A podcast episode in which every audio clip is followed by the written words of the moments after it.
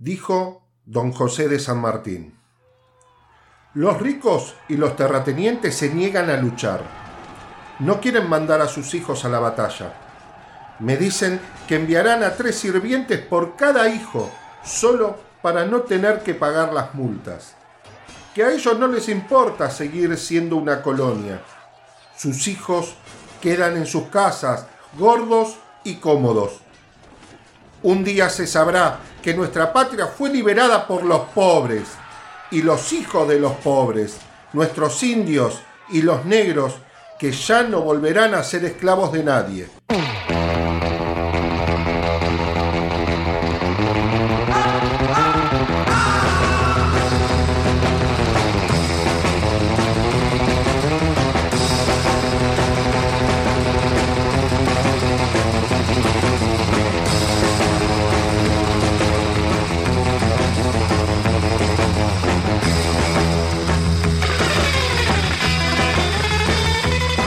Buenas noches, bienvenidos a Lo dijeron en la tele. Les habla Derek Van y como todos los viernes presentaremos nuestra visión de lo sucedido en la semana en materia económica, política y judicial, como así también su tratamiento en los medios de comunicación, en esas voces objetivas, independientes que según ellos votan al socialismo, al sentido común.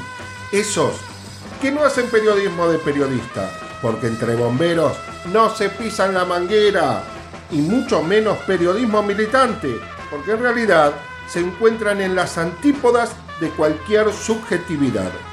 Ellos son los que no darían una información si ven que influiría negativamente en las personas que los miran. No repiten en su común denominador esa palabra, esa frase, una y otra vez para que te quede la musiquita en la cabeza. Ellos tienen sentido común, tienen sentimientos, no se codean con el poder real. Ellos están en el llano como vos y yo. Ellos son civiles. En el episodio de hoy nos vamos a preguntar, ¿qué pasó ayer?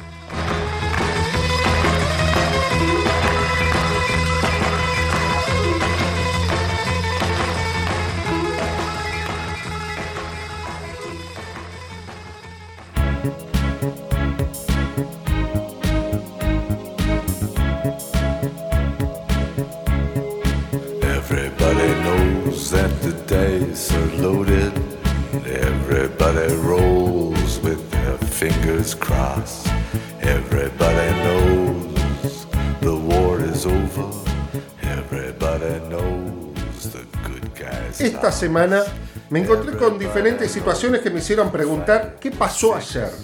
¿Qué pasó con el tema vacunación, plan, estrategia? ¿Cuál es la situación actual? El tema economía, ¿cómo nos encontrábamos como país al momento de recibir al nuevo gobierno, el de Alberto Fernández, y luego recibir la pandemia, 70 días después de haber asumido? En cuanto a la cuestión del problema justicia, cómo habíamos llegado a este punto de deterioro del Poder Judicial y del Ministerio Público. También me preguntaba sobre qué había pasado el año pasado con el tema Vicentín. Todas estas dudas que tenía tenían su razón de ser en tanto todos los días encuentro en todos los medios de comunicación expresiones como no hay plan de vacunación, el gobierno no habla claro, el gobierno claramente fracasó, no hay vacunas, vacunatorio VIP, su palabra para mí no tiene valor, haciendo referencia al presidente. Nada de lo que diga me da credibilidad. Quieren avanzar contra la justicia, embestida contra el procurador. Una serie de afirmaciones dichas las 24 horas del día, a la mañana por el gran conductor de radio que quiere formatear el Estado en pos de una nueva democracia. Después le sigue el gordito golpista. Luego el llama mentiroso las repite en su programa. Lo habla con Teletubi, como si estuviesen en charla de café, referenciando que plantar cebolla es el negocio del año, porque ellos siempre tienen la solución a todo. Replica también la señora Libertad de Derecha al gritar, esto es información, no es opinión. Por su lado, quiere clonar esas expresiones como mejor le sale y le puede salir a la versión colorada y femenina de Mickey Vanilla. Esas manifestaciones las profesionaliza después el doctor Fake Charuto, después Rómulo Iberuti, después el pelado de figuritas Panini y otros tantos más. Se llega un momento de tanta repetición que la música te quedó grabada en la cabeza y el domingo la repetís como un loro en la mesa familiar. Pero lo más triste es que te quedaste con esa falsa información. La vorágine del día a día y nuevas informaciones impiden que la retengas. Y al pasar el tiempo, la triste noticia que no sabes es que en qué quedó aquello que dijeron. No pudiste resolver si era verdad o si era mentira, porque ya no te hablan más de ese tema. Y ahora no te van a convencer de que lo que dijeron hace un año, hace dos años, hace tres, hace cuatro años, hoy se comprobó que no es verdad. Eso, queridos amigos, se llama infodemia. Escuchemos cómo reacciona Mickey Vanilla cuando un actor, teniendo que, entendiendo que se encuentra ajeno a cualquier militancia partidaria, de manera serena expone la agresividad que tiene esta persona en el día a día en su programa. Lo que no sabemos en Argentina es dialogar. O sea, yo, digamos, a mi programa de tele, yo llevo también al oficialismo. Capaz que menos, porque tienen más prejuicios, pero los llevo. Y son tipos... Pero tenés una manera, perdón, con todo, tenés una manera muy agresiva también. Tenés que ser más Si vos ponés ese 5N, ¿con qué te encontrás? Y bueno, pero es difícil que el opositor te, te acepte es que no, es si que vos yo, lo es agredís, es que yo no lo, hago para, es que yo, lo basuriás, es que yo no lo hago para, no, es que ahí te equivocás. Yo no lo hago para, que, el opositor, para que el oficialista venga. Yo digo lo que siento. Pero ¿cómo hacía la casa de quien te está agrediendo, te está escupiendo en la cara, te invita a cenar? No, decís, bueno, perdóname, no, no, la verdad que no con comparto, respeto. No comparto, pero es, no, es comparto porque además tu, todas tu las personas que vienen al programa son súper respetadas. Yo no estoy de acuerdo, ni estoy de acuerdo en que el gobierno ha manejado mal la pandemia. No estoy de acuerdo. ¿Vos el pensás eso? VIP te mm. parece que estuvo bien. estuvo que mal. Sanini, que Sanini diga, perdón, no, pero que Sanini diga que la que no es el país número 20 en cantidad de vacunas del mundo. ¿No te parece algo meritorio? ¿Lo podés ver como un mérito? A ver, cuando escucho a Zanini que... no, pero para, para, no, no, no, escuchá. Es algo que el país ha conseguido ser los países con más vacunas del mundo y no lo puede ni siquiera decir que bien. Cuando no, hay un montón de gente que se murió y que no Pero se eso desmerece la gestión de gobierno. La gestión de gobierno es mucho más grande, un presidente negociando digo, la deuda. Para, es una cuestión moral. Eh, sí, a ver, sí, sí, si no vemos ninguno Para mí la moral es muy importante. Y así te, puedo decir Pero de la misma manera juzgás la moral del gobierno de Cambiemos. Sin duda. De la misma manera. Y, lo hacemos en el pase y del espionaje que decís. Todos los días lo discutimos del espionaje, en el pase. Digo, bueno, hablemos media hora del espionaje, pero hablemos, media hora de la vacuna. Pero hablamos, si querés hablamos de la, del el blanqueo espionaje, toda la, el blanqueo judicial, el blanqueo. Totalmente. Cada proyecto político tiene gente mejor y gente peor. Es imposible, son seres humanos. Que te diga, hoy el yo no tema me siento es si vos por apoyás un proyecto político u otro.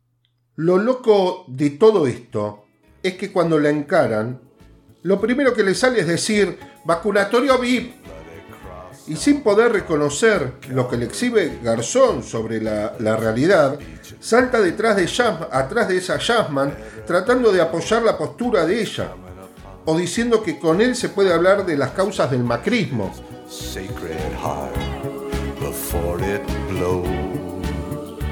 Hoy vamos a hablar de algunos temas relacionados con el ayer. Más que nada, cómo te la contaron.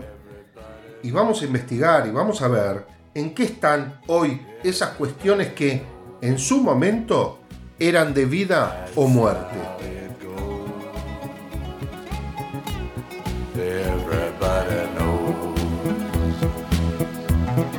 Everybody knows.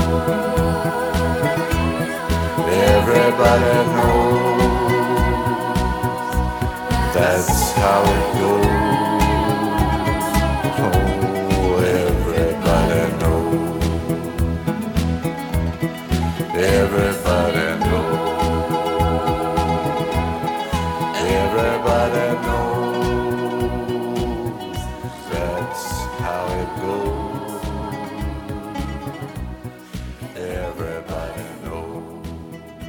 Hemos visto y oído a lo largo del último año barbaridades sobre el tema vacunas. Solo para recordar algunas, cuando la presidenta del Partido Amarillo dijo que el Sputnik no tiene respaldo científico, ella entre otros, ¿no? También la señora echada del partido por Raúl Alfonsín en su momento presentó una denuncia por envenenamiento y defraudación al Estado en diciembre del 2020. Recién empezaban a llegar las primeras vacunas.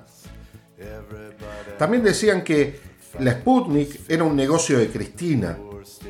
Exageraban los efectos secundarios de la vacuna para crear miedo en la población.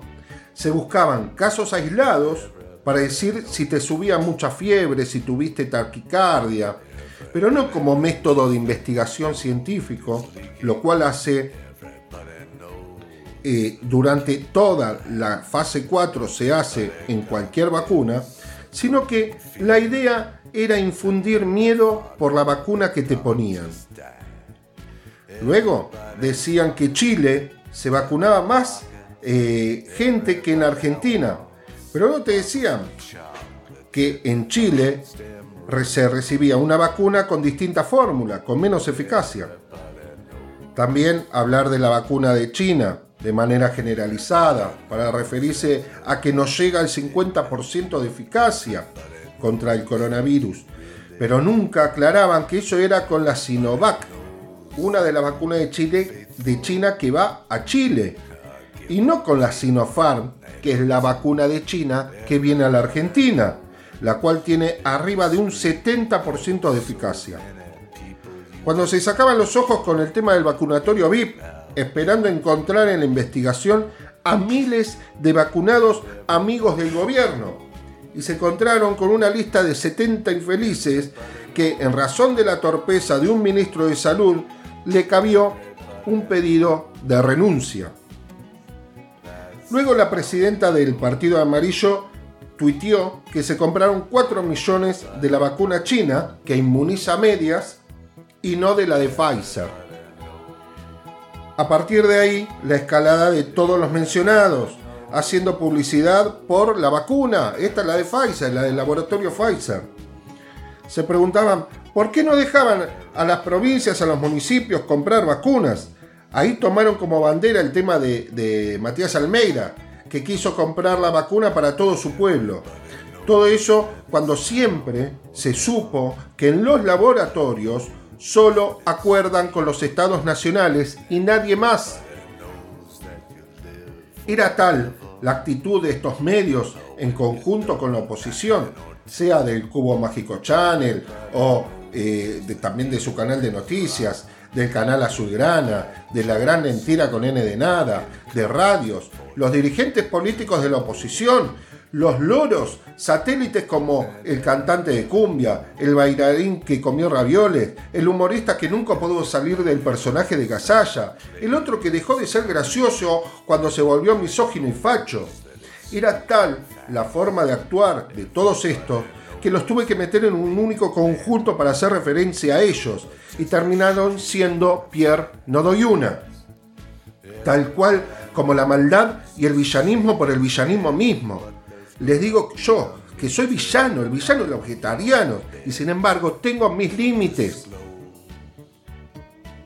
Volviendo a lo serio, dar esa ola interminable de expresiones diarias y semanales contra cualquier proyecto del gobierno nacional para frenar y o combatir la pandemia, me fui a investigar cuál era el plan de vacunación en Argentina me encontré con una página web oficial del Poder Ejecutivo que claramente respondía a lo que veo a mi alrededor.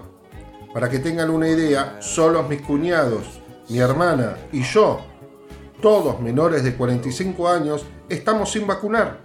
O sea que, desde los que me rodean en el ámbito familiar, tengo 11 personas vacunadas y somos 4 los que estamos sin vacunar.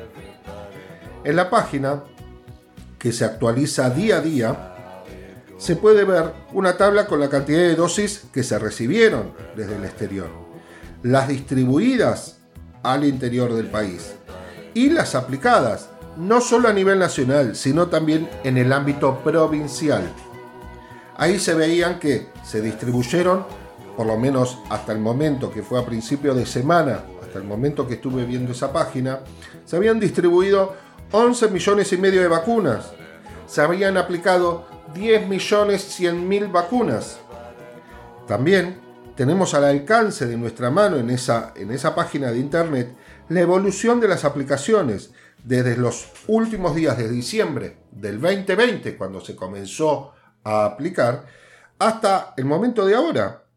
O sea, en esa época se aplicaban 10.000 vacunas promedio por día hasta mediados de enero. Luego hay una baja durante la segunda quincena de enero, coincidente con el reclamo de todos los países a nivel mundial debido a la escasez. A partir de mediados de febrero, se ve que luego de la publicación de la revista científica de Lance, se aumentó la aplicación a 60.000 personas por día, con picos de hasta 110.000 aplicaciones por día, dando un promedio de 90.000 vacunas o dosis aplicadas por día. Desde abril, en ese mismo cuadro, ¿no? Se ve que los picos bajos, porque tenía la, la, curva subía y bajaba, depende del día, según la cantidad, la disposición, la llegada de la vacuna, desde el mes de abril se ve que los picos bajos de la cantidad de dosis aplicadas iban subiendo junto con los picos altos. A modo de ejemplo, un día de baja aplicación de dosis era de 3.000 vacunas a principio de todo, estamos hablando fines de diciembre, principios de enero. Luego, en este mes de mayo, un día de baja aplicación de vacunas es un día donde se aplicaron 20.000 dosis. Esto nos da cuenta de un crecimiento diario dentro del plan de vacunación a modo nacional. La página de internet también publica eh, cuáles son los vacunados según su condición, en cuanto a si pertenece a la persona al sistema de salud, si era una persona factor de riesgo, mayores de 60 años, si pertenecía eh, al ámbito escolar, si son penitenciarios, pertenecientes a la fuerza de seguridad, etc. Una cosa que me pareció interesante y que vamos a traer a colación ahora es el modo de distribución en cada una de las provincias. Entonces me, puse a agarrar al azar, ¿no? Tomé la, provincia de Buenos Aires, tomé la ciudad de Buenos Aires, me fui al norte y me fijé en la, en provincia de Jujuy, en Mendoza, en el oeste, en Córdoba, el centro, y al sur me fui a ver a Tierra del Fuego. En Buenos Aires más allá de las vacunas distribuidas, que son mayores por supuesto siempre, las aplicadas son 3.790.000 vacunas sobre una población de 17 millones de habitantes, provincia de Buenos Aires. O sea que tiene vacunado al 22% de la población. Con respecto a la ciudad de Buenos Aires te vas a llevar una sorpresa. Tienen aplicadas casi un millón de vacunas sobre una población de 3 millones de habitantes, más del 30% de la población vacunada. Recuerden que este era el distrito que decía que no tenían vacunas, que le faltaban vacunas, que le escaseaban las vacunas, que eso lo decían en los medios, pero nunca hicieron un pedido oficial, porque la realidad es esta que le estoy diciendo. Es uno de los distritos con más personas vacunadas en proporción a la cantidad de habitantes que tienen. En Jujuy, 148.000 aplicaciones sobre 673.000 habitantes, el 22%. Mendoza, 427.000 aplicaciones sobre 1.800.000 habitantes, el 23%. 841.000 aplicaciones sobre 3.700.000 en Córdoba, el 23%. Y Tierra del Fuego, la que más aplicaciones hizo en proporción a los habitantes, tiene el 31% de habitantes vacunados. Más allá de esto que estuvimos viendo recién, eh, También la página de internet te explica cómo, cómo anotarse, cómo escribirse. El padrón, pero para cada una de las provincias. Esta explicación está con los requisitos que pone cada provincia. Y la posibilidad de inscribirse desde la página del gobierno nacional, porque uno cliquea según la, a la provincia que pertenece y te redirige como un link a la página provincial que se trate. Entonces a partir de ahí tenés la posibilidad de solamente poner tus datos.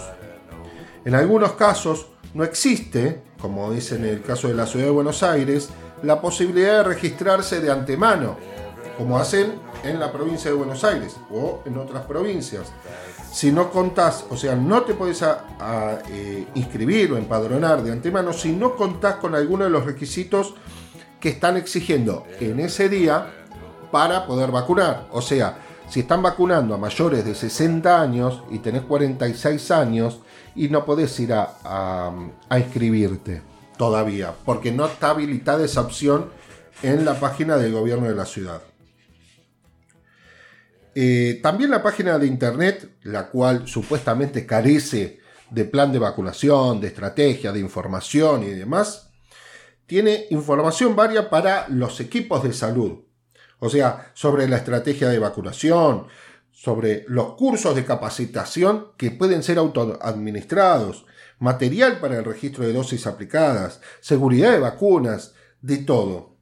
También tenés información sobre las vacunas que vienen a la Argentina, como la Sputnik, la Covishield, la Sinopharm y la AstraZeneca vas a ver que en casi todo, en todas, en las cuatro, eh, son aplicables para mayores de 18 años, te indican, te indican cuáles son las indicaciones y contraindicaciones, dosis necesarias en cada una de esas vacunas, si fue autorizada por el Ministerio de Salud o si fue autorizada por el ANMAT. También la página te deriva a una cierta cantidad de preguntas frecuentes que uno puede llegar a tener, en total 49 preguntas con sus respuestas, desde la producción hasta el por qué se difiere la aplicación de segundas dosis en algunos casos, o sea, bastante completo. Em, así que el tío Mimoso W, en lugar de decir que no hay plan de vacunación o que el tratamiento de la pandemia fracasó, solo tiene que leer al aire de su programa la información contenida en esta página de internet que las acabo de, de pasar y va a proveer de esta manera a la ciudadanía en general un buen servicio de comunicación, porque en lugar de decir si Cristina habló por teléfono con Alberto y terminaron a los gritos, porque siempre, no sé si notaron que siempre es la noticia, ¿no? El conflicto, la pelea que hay, ¿no? Y parece que terminaron con palabras fuertes y se dice que estuvieron gritando, parece que alguien le cortó al otro. Yo no sé cómo lo saben eso, es muy loco saber ese tipo de cosas cuando de movida vos no te acercás ni a 100 metros de ellos o los cercanos a ellos no te van a levantar nunca el teléfono. Entonces, ¿cómo lográs saber esas cosas que uno solo podría saberlas si fuese mosquito? Lo cierto es que su fuente y la de todos los que conforman el círculo de Pierno Doyuna va a ser la de Me lo dijo un pajarito.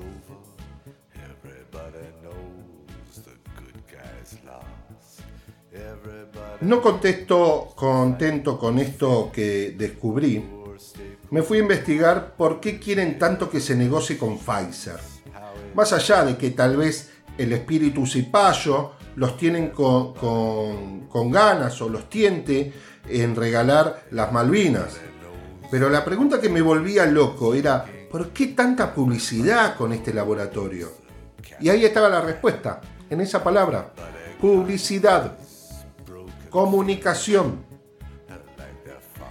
Existe un publicista que supo ser titular del ENACOM, el Ente Nacional de Comunicaciones, creado a partir del 2016. Esta persona fue titular de ese ente entre el 16 y el 18. Cuando se trató de disolver, no sé si recuerdan, el AFCA, y el, el otro era el AFTIC. Este hombre, titular del ENACOM entre el 16 y el 18, trabajaba en la publicidad y en campañas políticas desde hacía muchísimos años. Para que se den una idea, fue vocero, fue vocero de De la Rúa, jefe de campaña del, del expresidente aburrido. Luego, al igual que esa gente de la peor calaña, tomó la ciudad desde el año 2007 de manera encubierta, porque van de a poquito. Fue secretario de medios entre el 2011 y el 2015. Así que ya teniendo esta información, podemos recordar un poco qué pasó ayer entre el 2011 y el 2015. Más precisamente durante la campaña presidencial del año 2015. Este hombre, como secretario de medios de la ciudad, estuvo involucrado con las pautas publicitarias del periodista deportivo Hinche de Ferro, esas que se otorgaron sin pasar por licitaciones, ¿te acordás? El periodista que iba como candidato a legislador en el 2015 y no tuvo otra que bajarse de la campaña cuando saltó todo esto a la luz, porque si no, Fatiga no ganaba. Bueno, ese señor que le dio al periodista en su oportunidad las pautas sin pasar por licitaciones, o sea, el titular del ENACOM, es el mismo que fundó una empresa con las siglas MDG, que dice tener como cliente a Pfizer.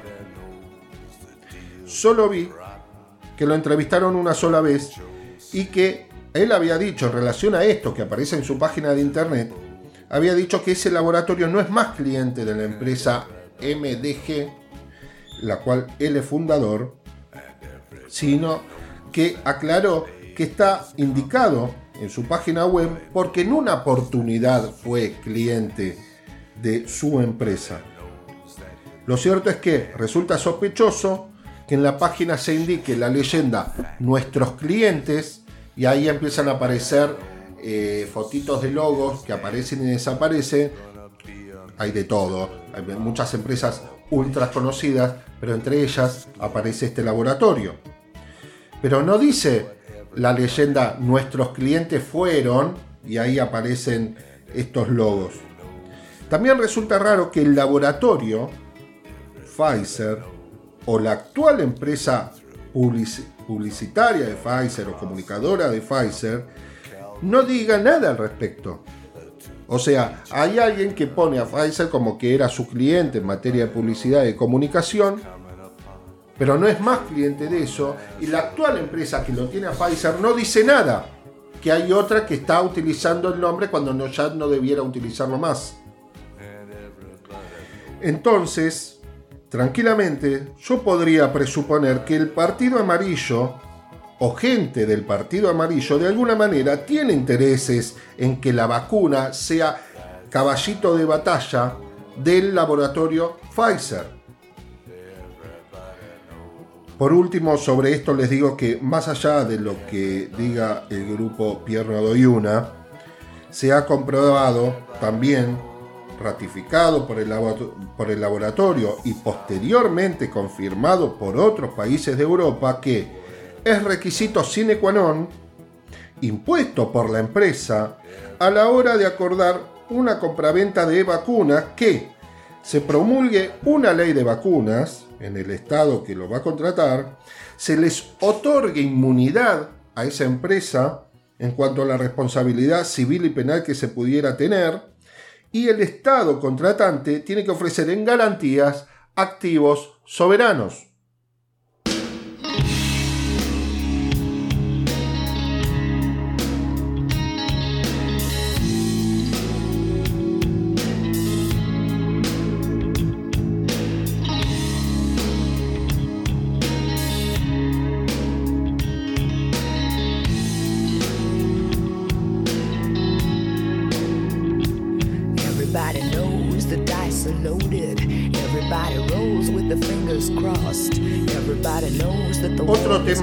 Que quería tratar, que mucho tiene que ver con nuestra economía, es la cuestión de la noticia que desde el gobierno se ha dispuesto, dispuesto el cierre de exportaciones de carne por el término de 30 días en principio. En este punto tenemos que tener mucha memoria en todo, porque el ciclo dentro de la Argentina relacionado a la toma de medidas en favor o en busca de beneficiar a la ciudadanía en general provoca que aquel de derecha, conservador, con poder real, escupa sangre porque no gana de la manera caprichosa que está ganando.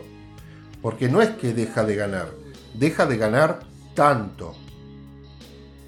Escuchemos a este señor, Lestani, la actitud que se tendrá sin titubeos por la medida adoptada desde el Ejecutivo. ¿Cuánto stock hay en los frigoríficos para abastecer a los negocios? Y si usas todo lo que tiene en exportación, había que verlo, pero una semana. Y ojo, que que tengan el stock no quiere decir que estén dispuestos Lo que pasa es que si en una pero semana... pará, tampoco puedes dejar el país sin, sin comer. Decís- No estoy poniéndome de un lado. Decíselo Alberto. Es el presidente, es el que debería tener en cuenta. Uno en la vida hace lo que quiere, menos evitar las consecuencias de sus actos. Lo cierto es que al dictarse este tipo de medidas se va a ver, para nosotros de manera natural, la reacción de este grupo de poder. A través de los títeres mediáticos, de los comunicadores bebe sangre, de los políticos que responden a ellos y no al servicio del otro. Como así también de esa porción de gritones caceroleros que repiten como loros y salen a la calle diciendo todos somos plim plim plim como, como actuando como brazo mecánico del poder real. Para analizar esta medida y la reacción de la cual estamos haciendo testigos, me dispuse a investigar qué pasó ayer. En materia de economía, o sea, qué pasó entre el 2016 y el 2019, qué pasó entre el 2010 y el 2015 más que nada para ver cuál era el discurso a la hora de habernos endeudado por 100 mil millones de dólares, de manera irresponsable. Recuerden que una parte, o sea, la mitad, 50 mil millones de dólares, fueron eh, deuda contraída con el FMI y la otra parte era deuda privada. Y en con respecto a la otra parte, la de deuda privada, digo que es irresponsable porque agarraron una deuda en pesos que estaba dada por bonos que se emitieron en el año 2005 para pagar el desastre del 2001. Entonces, cambió la modalidad de esta deuda en pesos, bonos del 2005, a dólares. O sea, pagaron, entre comillas, una deuda en pesos, los bonos del 2005, y para eso contrajeron otra, pero en dólares y con otros intereses. Recordemos que eh, antes de contraer esa deuda, y en esa época, Stussenegger, Duhovne, Caputo, para darle tranquilidad a la ciudadanía, decían que la Argentina este, tenía una deuda en pesos muy baja. Buscando en el pasado, observé que Fatiga hablaba de falta de inversión por falta de confianza. Estamos hablando de eh, la campaña presidencial del año 2015. Él decía que no había confianza por el cepo al dólar. Decía que el exterior, el mercado, no tenía confianza en la Argentina porque no se le pagaba el fondo buitre. Ese fondo que no había querido acordar en su momento como lo hicieron todos los privados y estaba en actual conflicto en ese entonces. Entonces, él decía que no había confianza por eso y agregaba a su vez que no había confianza por el kirchnerismo y la cámpora en general. Entonces la pregunta que le hacían los periodistas, livianamente, de cómo iba a lograr inversiones, Fatiga decía que iba a traer confianza por el cambio que traías juntos por el cambio y eso era suficiente. Recordemos que de ayer a hoy, o sea, desde la campaña del 2015 a diciembre del 2019, no hubo inversión de ningún tipo en el país. Luego se dijo que no había dólares por la cuestión del cepo en el mercado cambiario y que eso se iba a solucionar cuando asuma el gobierno quitando el cepo. De vuelta, era un discurso que él tenía en la campaña y que supuestamente traía la solución al momento de que iba a ser gobierno. Vamos a recordar que ni bien asumió como presidente, eh, quitaron el cepo al dólar, los dólares en reserva del, del Banco Central fueron usados para pagar al fondo buitre que estaba en litigio, en total eran 14 mil millones de dólares, según Fatiga, para darle seguridad jurídica al mundo. Lo cierto es que los dólares no llegaron. De hecho, si en algún momento hubo dólar corriente en la Argentina entre el año 2006 y 2018, fue por liquidaciones del campo que hacían en esa época sin chistar, porque les bajaba las retenciones, y el blanqueo ajustado a la talla de fatiga y también en razón de las altas tasas en bonos de deuda que sacaban cada dos por tres los tres personajes que les había mencionado antes. Ni hablar de la inflación monetaria. Ahí sí que hizo un desastre el gobierno de fatiga. Pero vamos a mirar algo curioso. Imaginemos una tabla donde eh, al frente tenemos dos columnas, una referida al gobierno que hubo entre el año 2010 y 2015 y la otra referida al periodo de administración entre el 2016 y el 2019. Entonces, vamos a comparar en la columna 1 y la columna 2 cómo fue la, la recaudación del PBI. Entonces, vamos a ver que entre el 2010 y 2015 hubo eh, PBI creciente del 18,5%. Después, entre el año 2016 y 2019 cayó 4 puntos. El empleo privado, 11,4 de alza entre los años 2010 y 2015. Respecto de 2016-2019, una caída de 2.2. El empleo industrial en el primer periodo subió 7,4. En el de fatiga bajó 11,6 la inflación en el gobierno de entre los años 2010-2015 fue del 30% promedio anual. En cambio, en el gobierno de Fatiga tenía un 54% de inflación interanual.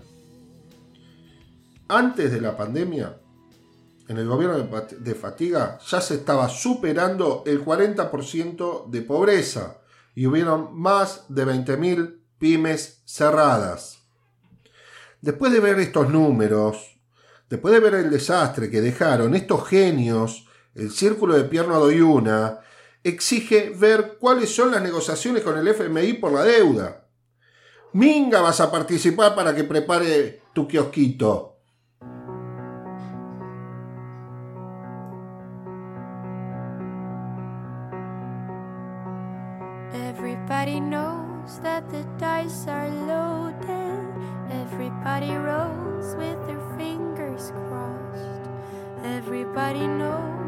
the war is over.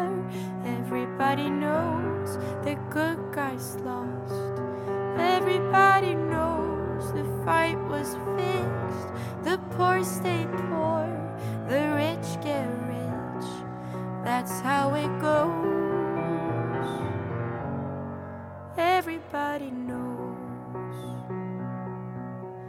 Everybody knows that the boat.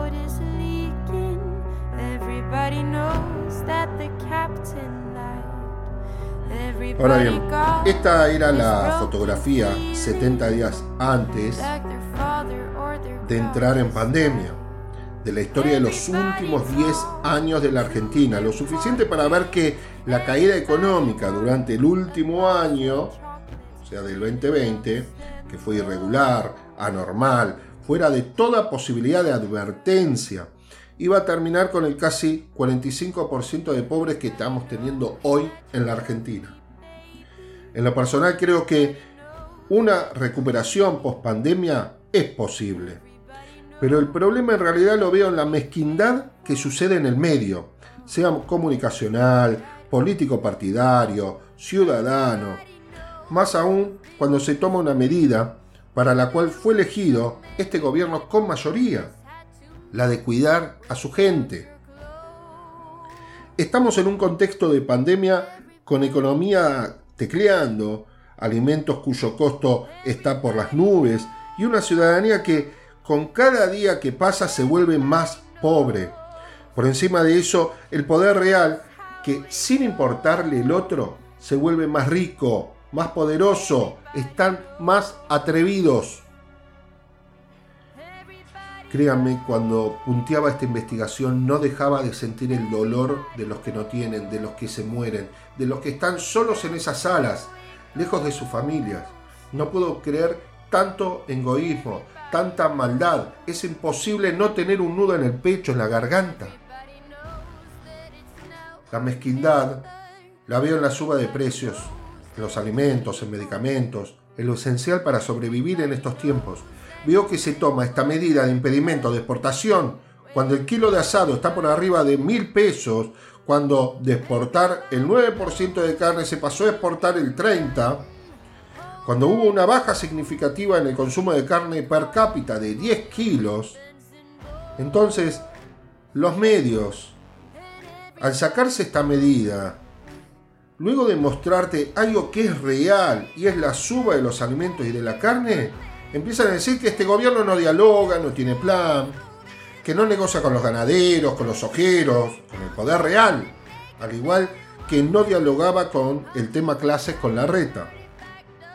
Empiezan a inflar que los del campo van a tomar medidas, que es un atropello a la seguridad comercial y jurídica, que avanzan contra todos, que terminaremos siendo Argenzuela. Entonces me puse a pensar qué pasó ayer. ¿Saben qué pasó ayer? Me fui al 8 de junio del 2020. El presidente había anunciado la intervención de Vicentín por DNU y envió un proyecto de ley para la declaración de utilidad pública de la empresa y posterior expropiación. Primero la intervenía, quería conocer los balances y luego mandaba un proyecto de ley para eventualmente declararla como este, utilidad pública para poder expropiarla. ¿Qué buscaba? Se buscaba realizar una operación de rescate de una empresa que hasta el momento se veía que estaba en un concurso preventivo de acreedores. Se buscaba darle tranquilidad de cobro de salario a 3.000 trabajadores se buscaba garantizar la mente de su producto a miles de productores en incertidumbre. La idea del gobierno era comenzar a instalar también el concepto de soberanía alimentaria, tener una empresa testigo en el mercado de cereales, de manera de lograr una planificación estratégica y referenciar el mercado alimentario. Y sinceramente yo creo en ese tipo de políticas. Recuerden que en nuestro país uno de los factores que condiciona la oferta de dólares es el volumen de la liquidación de las exportaciones. En ese momento, cuando fue el anuncio de la intervención y envío de proyecto de ley al Congreso, había una denuncia contra Vicentín, o se estaba haciendo una denuncia contra Vicentín y el presidente del Banco Nación por desfalco se veía que la deuda era tan grande que no había posibilidad de acuerdo e iría a la quiebra, porque una deuda de más de 10 millones de dólares. Era cierto que no iba a haber una posibilidad de acuerdo, que se iba a ir a la, a la quiebra, y por tanto había riesgo de que una empresa extranjera se la chupe. Ahora, viendo qué pasó ayer, preguntémonos qué tipo de empresa era Vicentín. Vicentín era una empresa familiar antigua que durante los cuatro años de fatiga, luego de haber sido ferviente aportante de su campaña, logró llegar al lugar del ranking de exportadores en el país. Esa empresa, en octubre del 2019, había dejado de pagar el vencimiento de créditos dados por el Banco Nación. A pesar de eso, el presidente de ese banco en aquel tiempo gestionó y logró otorgarle de manera irregular a la empresa 95 millones de dólares en crédito. Y todo esto fue en noviembre del 2019. ¿Te suena lo que pasaba? Sin garantías de pago porque ya habían dejado de pagar otros vencimientos. Sin acuerdo del directorio. En esas circunstancias le habían dado 95 millones de dólares. Después, en la primera semana de diciembre de ese mismo año, o sea, unos días después de haber recibido ese crédito, la empresa se declaró en cesación de pagos y el concurso comenzó en febrero del 2020. Eh, a fines de octubre, o sea, el 31 de octubre del 2020, se sacó otro DNU derogando el DNU de intervención que se había sacado en junio. Eh, ¿Por qué? Y porque el juez de la quiebra, que estaba en Reconquista, Santa Fe, mantuvo a los anteriores directores, no permitió la intervención. Igual pensemos un poco eh, de qué había trabajado ese juez, ¿no? Antes de serlo.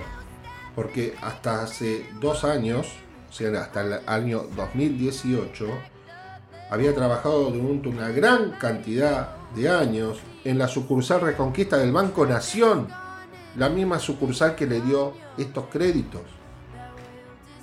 a Vicentín. El Estado nunca pudo conocer el pasivo real de la empresa, el balance, memoria del ejercicio del 2019. Era importante saberlo antes del tratamiento de ley de expropiación y por ese motivo se había intervenido mediante el DNU. Pero no fue posible. No fue posible no solo por eso, sino también por el tratamiento de los medios, la reacción de algunos, de algunas personas de los repetidores como loros. Me voy al año, al año, al día 9 de junio del 2020. ¿Cuál era la tapa de la corneta y del otro diario, La Gran Mentira? Eh, decía sorpresiva expropiación. Otro título, rescate teñido de ideología. Al otro día ponían temor de los mercados y críticas a la expropiación. ¿Quién manda? Soberanía, otro relato. Banderazo y repudio a la intervención. Todo esto con fotos y se veía un caos, un caos organizado en Avellaneda, provincia de Santa Fe, y el momento en que eran echadas las autoridades del gobierno nacional eh, que fueron este, destinadas a intervenir la empresa. Vicentín va a la justicia, era otro título. Parecía la semana de mayo, pero en junio, porque ese mismo este mes, el 11, o sea, el otro día, el gobierno, eh, sacan otro, otro título que decía, el gobierno le pide al juez que nombre interventores. Cacerolazos en Almagro, Recoleta, Núñez, Villa Urquiza y Villa Crespo. Sí, nunca, en estos casos nunca se ve un cacerolazo en Montserrat, en Lugano, San Telmo, eh, al otro día, 12 de junio, otro título. El gobierno rechazó una propuesta de Nardelli. Sí, porque proponía cualquier cosa. 13 de junio. Los dueños resistirán en la justicia. Conflicto entre el gobierno y el grupo Agroep. No, a ver, no había conflicto entre el gobierno y el grupo. El, conflicto, era de la empresa misma que había eh, eh, se había presentado en concurso de acreedores que estaba destinada, como venía la mano, a quebrar y que lo único que se estaba haciendo era plantear un rescate a esa empresa y a su vez, no por la empresa misma, ¿no? sino por los trabajadores y aquellos acreedores que se veían afectados y a su vez elaborar un plan estratégico con respecto a la soberanía alimenticia. El 16 de junio, banderazo por Vincentín. Y ponían la foto de las banderas argentinas, la gente así totalmente angustiada porque se intervenía Vicentín. La oposición no quiere tratar el proyecto de manera virtual. Después ponían el cristianismo apura en el Congreso el proyecto de expropiación. Y claro, habían pasado seis días. ¿Cómo era que ya apuraban el Congreso? Si todavía no habían tenido este, la posibilidad de intervenir la empresa. El 17 de junio, o sea, seguimos en la misma semana, habían pasado ocho días desde el anuncio. Ponían otro banderazo en el litoral.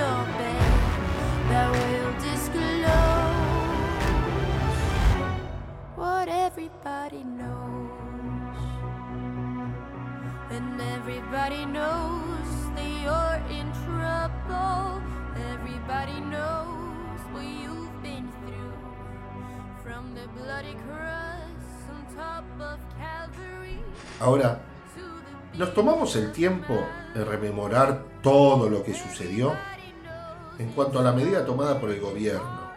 El tratamiento de los medios, la gente que salió a cacerolear a la calle gritando su haz de batalla, ese que dice ¡Viva la patria! agitando banderas, banderas argentinas, cantando el himno, diciendo como estúpidos todos somos Vicentín. Si ponías el azul grano, el azul grana o el cubo mágico Channel, tiraban planos cortos para que pareciera que había mucha gente, que se vean bien las banderas, música de producción hollywoodense de fondo, y si ponías el otro canal, el jugador número 5, te mostraba cómo agredían al cronista de ese canal, porque por supuesto era fin al gobierno. Eh, te ponían el campo de pie, eran los graf de, los canales de noticias.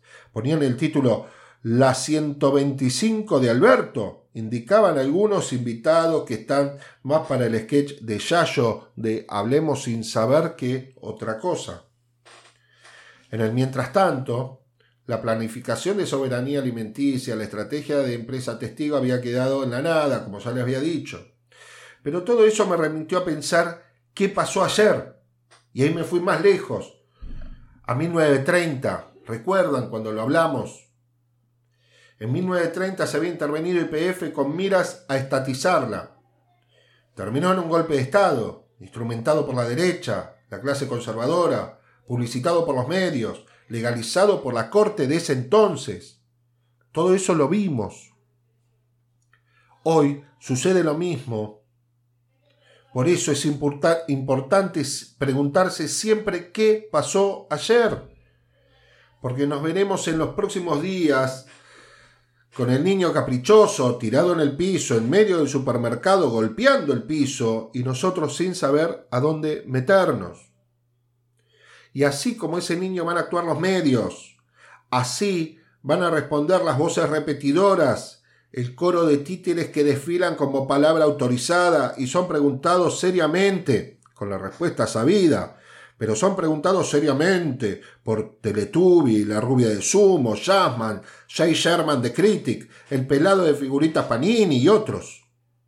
Luego le van a seguir los luchadores de la patria, los que usan la bandera argentina solo en la semifinal del Mundial y cuando quieren defender lo que ni siquiera conocen porque esos que van a la 9 de julio o a la Quinta de Olivos a golpear la puerta, creen que el campo es ponerse las bombachas o vestirse con ropa del cardón, comer torta frita y un locro comprado el 25 de mayo.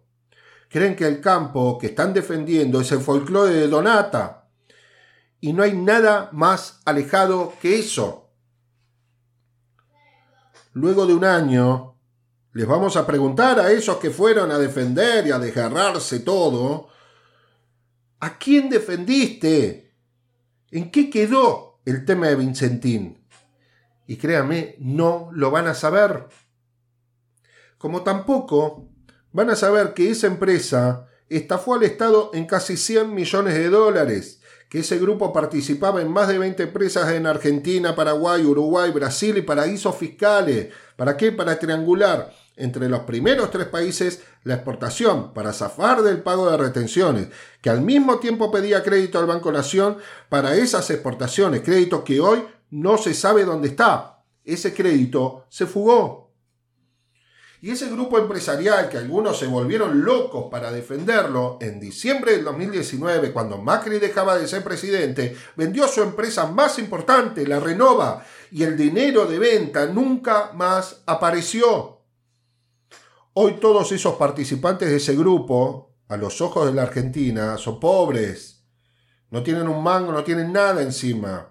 ¿Por qué? Porque son investigados por la justicia provincial, no la de eh, Reconquista o de Avellaneda, sino la, la que está en la ciudad de Santa Fe. Y están inhibidos, pero no tienen un mango encima, no le van a encontrar nada. Pero es así que no te la cuentan porque no es noticia. Ahora empieza una, una nueva serie donde ya conoces la trama y ya conoces el posible final, porque acabamos de recordar qué pasó ayer. No dejemos que vuelva esta historieta conocida, no permitas que defiendan lo indefendible. Y se los digo por este tema de la prohibición a la exportación de carne por 30 días. Vamos a escuchar qué tiene para decir esta persona que, que tiene participación tanto en los medios, en los canales de noticias y eh, de televisión y de radio. A usted lo espero mañana a las 9 de la noche para tratar de fortalecer la nación con más libertad, con más igualdad, con más legalidad, sin kirchneristas, sin chavistas y sin corruptos. Este señor, el cordobés, este señor que baila con la maldad, con la toxicidad, este señor que comunica en varios medios todos los días, está pidiendo una locura. No me entra en la cabeza. Aparte, cuando yo digo que están más atrevidos, es por este tipo de cosas, porque antes era muy difícil que salgan a decir una barbaridad como esta. Y esto no es distinto a, guardar la media, porque perdiste el par de medias, en la cartera para dársela a alguien que duerme en la calle, como dijo la, la versión femenina de Mickey Vanilla. No es distinto a que la echada del partido por Raúl Alfonsín ahora diga que prefiere ver a un chico con COVID pero sociabilizado esto que transmiten es odio puro. Te hablan de comunismo o libertad para que decidas sobre la supuesta libertad, esa que te están tratando de robar según ellos, sobre lo que es mentira, para que tengas miedo de la llegada del Partido Rojo, lo cual es mentira. Y con ese discurso nos voltearon durante los últimos 100 años. Fíjate lo que pasó en Madrid cuál era el eslogan. Y ahora te lo quieren implementar acá. No debe faltar mucho para que aparezca Pilar Raola desfilando en todos los programas hablando de comunismo, de populismo. Igual, mientras te crees la mentira de la llegada del comunismo, el mayor operador judicial, constructor de lofer en la Argentina, este señor, ahora, porque sintió miedo, no se presentó al llamado de indagatoria. Este señor es el cuarto integrante de Gaby Fofoy Miliki. Este señor es Pepín. No estuvo a derecho y pidió asilo político en Uruguay. ¿Se imaginan si alguno del gobierno kirchnerista entre el 2016 y el 2019 hubiese pedido asilo político en el exterior? Lo cierto es que eso no pasó. Igualmente, de paso, les recomiendo que averigüen qué fue lo que dijo Graciana Peñafora al respecto. Bastante interesante. No permitamos que se refieran a los argentinos de esa manera, como lo decía este señor cordobés, como si fuésemos despreciables kirchneristas, peronistas, socialistas, alfonsinistas, albertistas, como un pobre que se abriga con una media como un niño que tiene que enfermarse de COVID, pero sociabilizado. Hablemos de frente, de políticas públicas, del hambre actual, del 45% de argentinos, hablemos de ese 35% de nuestra población que ya está vacunada. Es nuestra historia, la del otro, es nuestra gente, debemos defenderla.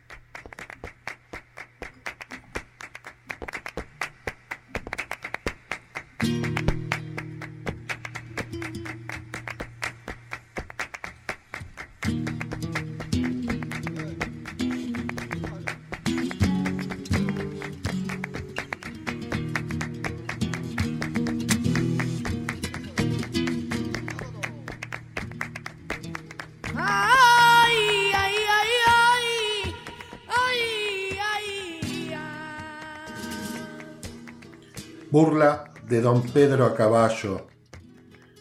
Romance de Don Pedro a caballo. Por una vereda venía Don Pedro. Ay, cómo lloraba el caballero, montado en un ángel caballo sin freno. Venía en la busca del pan y del beso. Todas las ventanas preguntaban al viento por el llanto oscuro del caballero. Empezamos leyendo esta poesía del romancero gitano, poema de Cantejondo de Federico, porque eh, lo hicimos a modo de introducción de las bulerías, de la burla, del palo que vamos a ver ahora. Pero vamos a escuchar un poquito a, la chiqui de Jerez con con ese tema Lo llevo dentro. Como el ave que vuela.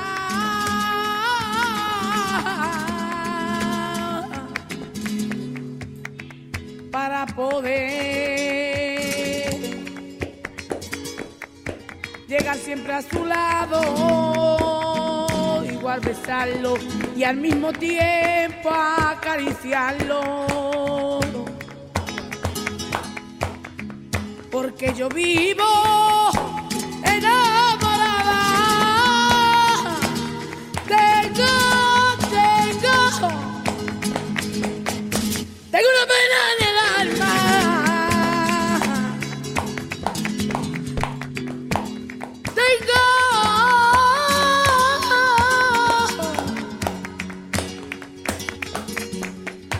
tengo una pena de amor ya sabe que no me quiere como lo quiero yo. Ay, enamorada, y esto de ti.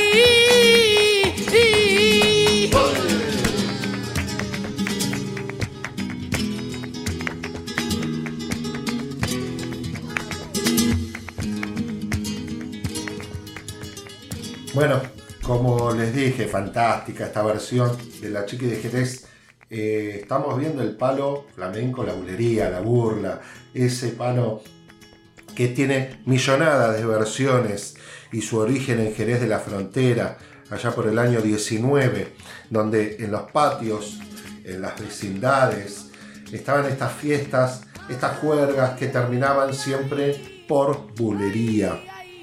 Este término bulería va a adquirir un significado flamenco recién a partir del siglo XX, ¿no? muy parecido a lo que es la burla, la fiesta, un palo festero y muy parecido a lo lejos se, va, se lo va a ver similar a la soleá, porque la soleá tiene dentro del compás la misma acentuación, el mismo tiempo, con la diferencia que eh, la bulería es un ritmo mucho más veloz.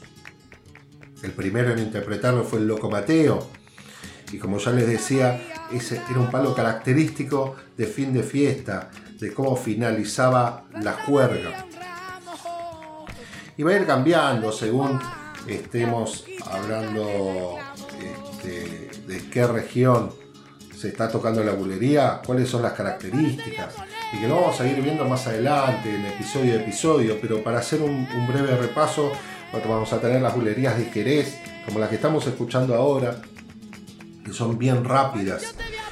Y también, por el otro lado, en Cádiz tienen sus propias bulerías. Al final de tocar las, las alegrías y esas bulerías, la característica va a ser que se tocan en tono de cantiñas, y si no, también tenemos las bulerías de Sevilla, esas que interpretaba la niña de los peines. Pero con respecto a la tonalidad, cuando hice referencia a las bulerías de Cádiz, que se toca con tono de cantiñas, la tonalidad de la bulería clásica, si mismo va a ser la cadencia en el acompañamiento de guitarra, suele ser por medio. Hay bulerías mucho más populares que se van a tocar en tono menor, pero la característica va a ser en tono por medio. Igualmente como para ver un poquito más de repaso, porque uno cuando en lo que es el ritmo, el compás de la bulería, eh, vamos a tratar de, ver eh, cómo, cómo se conforma ese compás, porque a la hora de escucharla, uno intenta tener un poco más de, le da ganas de tocar palmas en ese momento y la idea es poder entender un poco cuál es ese acompañamiento de palmas dentro del compás para no, no estar haciendo palmas porque sí o metiendo acentuaciones donde no corresponde. Entonces, dentro del compás de la, de bulería vamos a ver que es un compás de 12 tiempos, es importante tener en claro cuáles son los, los acentos dentro de, ese, de ese compás. Y para poder ir viendo, vamos a hacer el compás liso, o sea, la palma sola, sin acentuación, y lo vamos a ir contando. Y va a ser de la siguiente manera. 1, 2, 3, 4, 5, 6, 7, 8, 9, 10, 11, 12. 1, 2, 3, 4, 5, 6, 7, 8, 9, 10, 11, 12. 1, 2, 3, 4, 5, 6, 7, 8, 9, 10, 11, 12. Ese es el compás liso de la bulería, como les decía, sin acentos. Y con acentos vamos a ver que se van a hacer determinada eh, intensidad en cinco momentos. En el 3, en el 6, en el 8, en el 10 y en el 12. Entonces nos quedará de la siguiente manera. Voy a frenar en cada acento para que nos quede bien claro. 1, 2, 3, 4, 5, 6, 7, 8, 9, 10, 11, 12. Y esos serían los acentos donde estarían ubicados dentro del compás, los cinco acentos. Y con palmas quedaría de la siguiente manera, siguiendo el compás, su ritmo, ¿no? 1, 2, 3, 4, 5, 6, 7, 8, 9, 10, 11, 12. 1, 2, 3, 4, 5, 6, 7, 8, 9, 10, 11, 12. 1, 2, 3, 4, 5, 6, 7, 8, 9, 10, 11, 12. 1, 2, 3, 4, 5, 6, 7, 8, 9, 10. Y lo voy subiendo. 3, 4, 5, 7, 8, 9, 10, 11, 12. 3, 6, 8, 10, 12, 3, 6, 8, 10, 11, 12.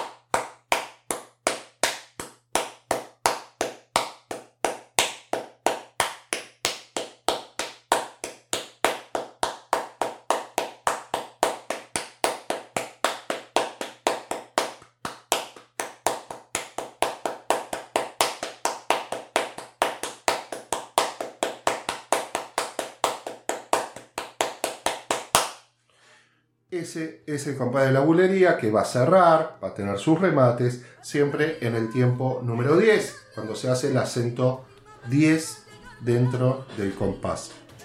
Así que bueno, este, fuimos subiéndolo de velocidad para tratar de llegar un poco a cuál es la velocidad del compás por bulería. Al principio un poco más lento, estaba más cercano a la soledad por bulería, pero la idea era que veamos cuál es la velocidad del ritmo de bulería.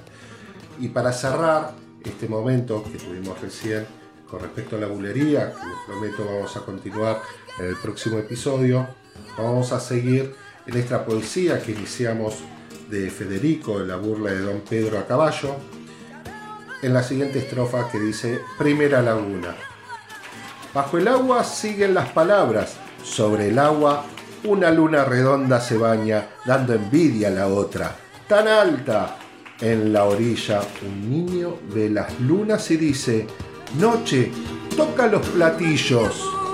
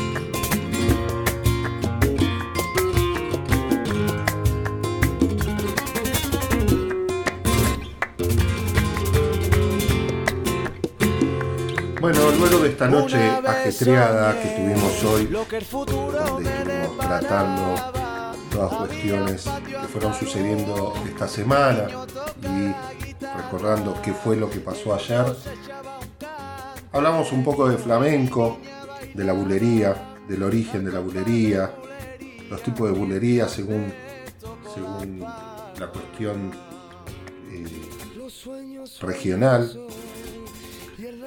y un poco también cómo está conformado el compás. Así que ahora ya para cerrar esta noche vamos a hacer un poco, vamos a cocinar eh, algo y más teniendo en cuenta el 25 de mayo que se nos avecina. Más allá de que estemos escuchando flamenco de fondo, una cosa no tiene que ver con la otra. A mí en realidad me encanta el flamenco, me encanta cocinar con flamenco de fondo. Pero la idea de hoy en honor al 25 de mayo, ahora sí vamos a hacer un buen locro, como nos llama la tradición. Así que agarro el caldero de hierro de fundición que tengo, lo llevo para el fondo, prendo el fuego con llama, lo cuelgo ahí en el trípode. Y lo más importante es tener a mano y ya listo, todo preparado, porque es eso, el locro es hacer un buen guiso. Y ese locro lo que se necesita es que tengas encima, aparte de la botella de vino y un buen pucho, mientras prendes el fuego y lo vas cocinando, tenés que tener ya a mano, tenés que tener lista la panceta con el cuero, tenés que tener todo esto, las porciones, siempre tenés que mirarla a ojo y de acuerdo a la cacerola que tengas, a la olla que tengas, si es grande, si es chica, si es mediana, porque todo depende de lo que vos utilices ahí en el momento. Y si estás cocinando un locro, no necesitas que te diga porciones. Porque ya estás canchero en el tema. Así que esa es la idea. Bueno, como les decía, tenemos que tener panceta con el cuerito separado. Lo pones una cosa de la otra. El chorizo sin la tripa, se lo mandas ahí directo. Pedazo de falda, chorizo colorado, la costilla, la parte de las costillas del pechito de cerdo, una mano de chancho cortada por, de manera transversal, sale como piña. Cebolla de verdeo, tenemos que tener bastante, puerro, tenemos que tener bastante, zapallo, todo el cubito, calabaza, el cubito. Y ya desde la noche anterior tenemos que tener ahí hidratados el maíz blanco y los porotos una cosa que tenemos que tener en claro, eso sí sirve para tener eh, el tema de las proporciones, es que si yo eh, con respecto al maíz blanco, los porotos va a ser la cantidad, un tercio de la cantidad de maíz blanco que le puse. Más o menos como para que tengamos una idea. Bueno, todos los condimentos que se te ocurran. Tienes que tener a mano aceite de oliva, vinagre blanco, este, morrones. Em, ¿Qué más? Vas a, guardar la, hoja de la cebolla de verdeo para cuando hagamos la, salsa picante. Grasa, la grasa, este, grasa porcina o de carne, la que más te guste. Y entonces lo que vamos a hacer cuando ya tenés la, la olla bien caliente, vas a saltear la carne, toda la carne que tengas, eh, de manera directa, no sellándola, sino salteándola, y le vamos a agregar ahí un laurel. Inmediatamente va la cebolla de verdeo, el puerro, y le metemos caldo hasta cubrir todo y que se vaya cocinando a poquito. Luego de 30 minutos de que esté ahí calentando todo eso, ahí le metemos sí, el zapallo, el maíz, los porotos y de vuelta le agregamos caldo hasta cubrir de acuerdo a lo que estuvimos metiendo. Entonces ahí sí que condimentamos, le metemos la sal, la pimienta, orégano, ají molido, por supuesto uno o dos vasos de vino no puede faltar, comino. Y vamos revolviendo cada 15 minutos durante 3-4 horas. Ya casi al final después de haber estado esas 3-4 horas agregándole llama al fuego para mantener caliente lo justo, ¿no? Llama mínima. Este, y nos fuimos tomando un par de botellas de vino. Eh, si ahí ya le empezamos a agregar el pimentón eh, dulce, dulce y del picante. Y acá podemos tener dos cosas en cuenta, porque una vez que ya los huesos, eh, la mano del chancho, la grasa, estuvo actuando ahí durante cuatro horas que te hace como una especie de gelatina espectacular, y ahí está el secreto del locro.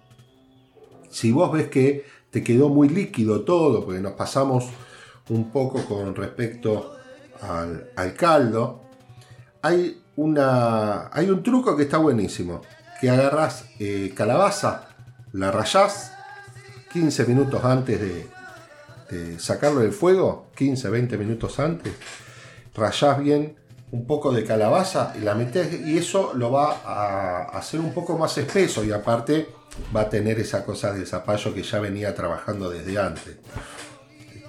Así que, bueno, ese es el, locro fantástico que vamos a comer para el 25.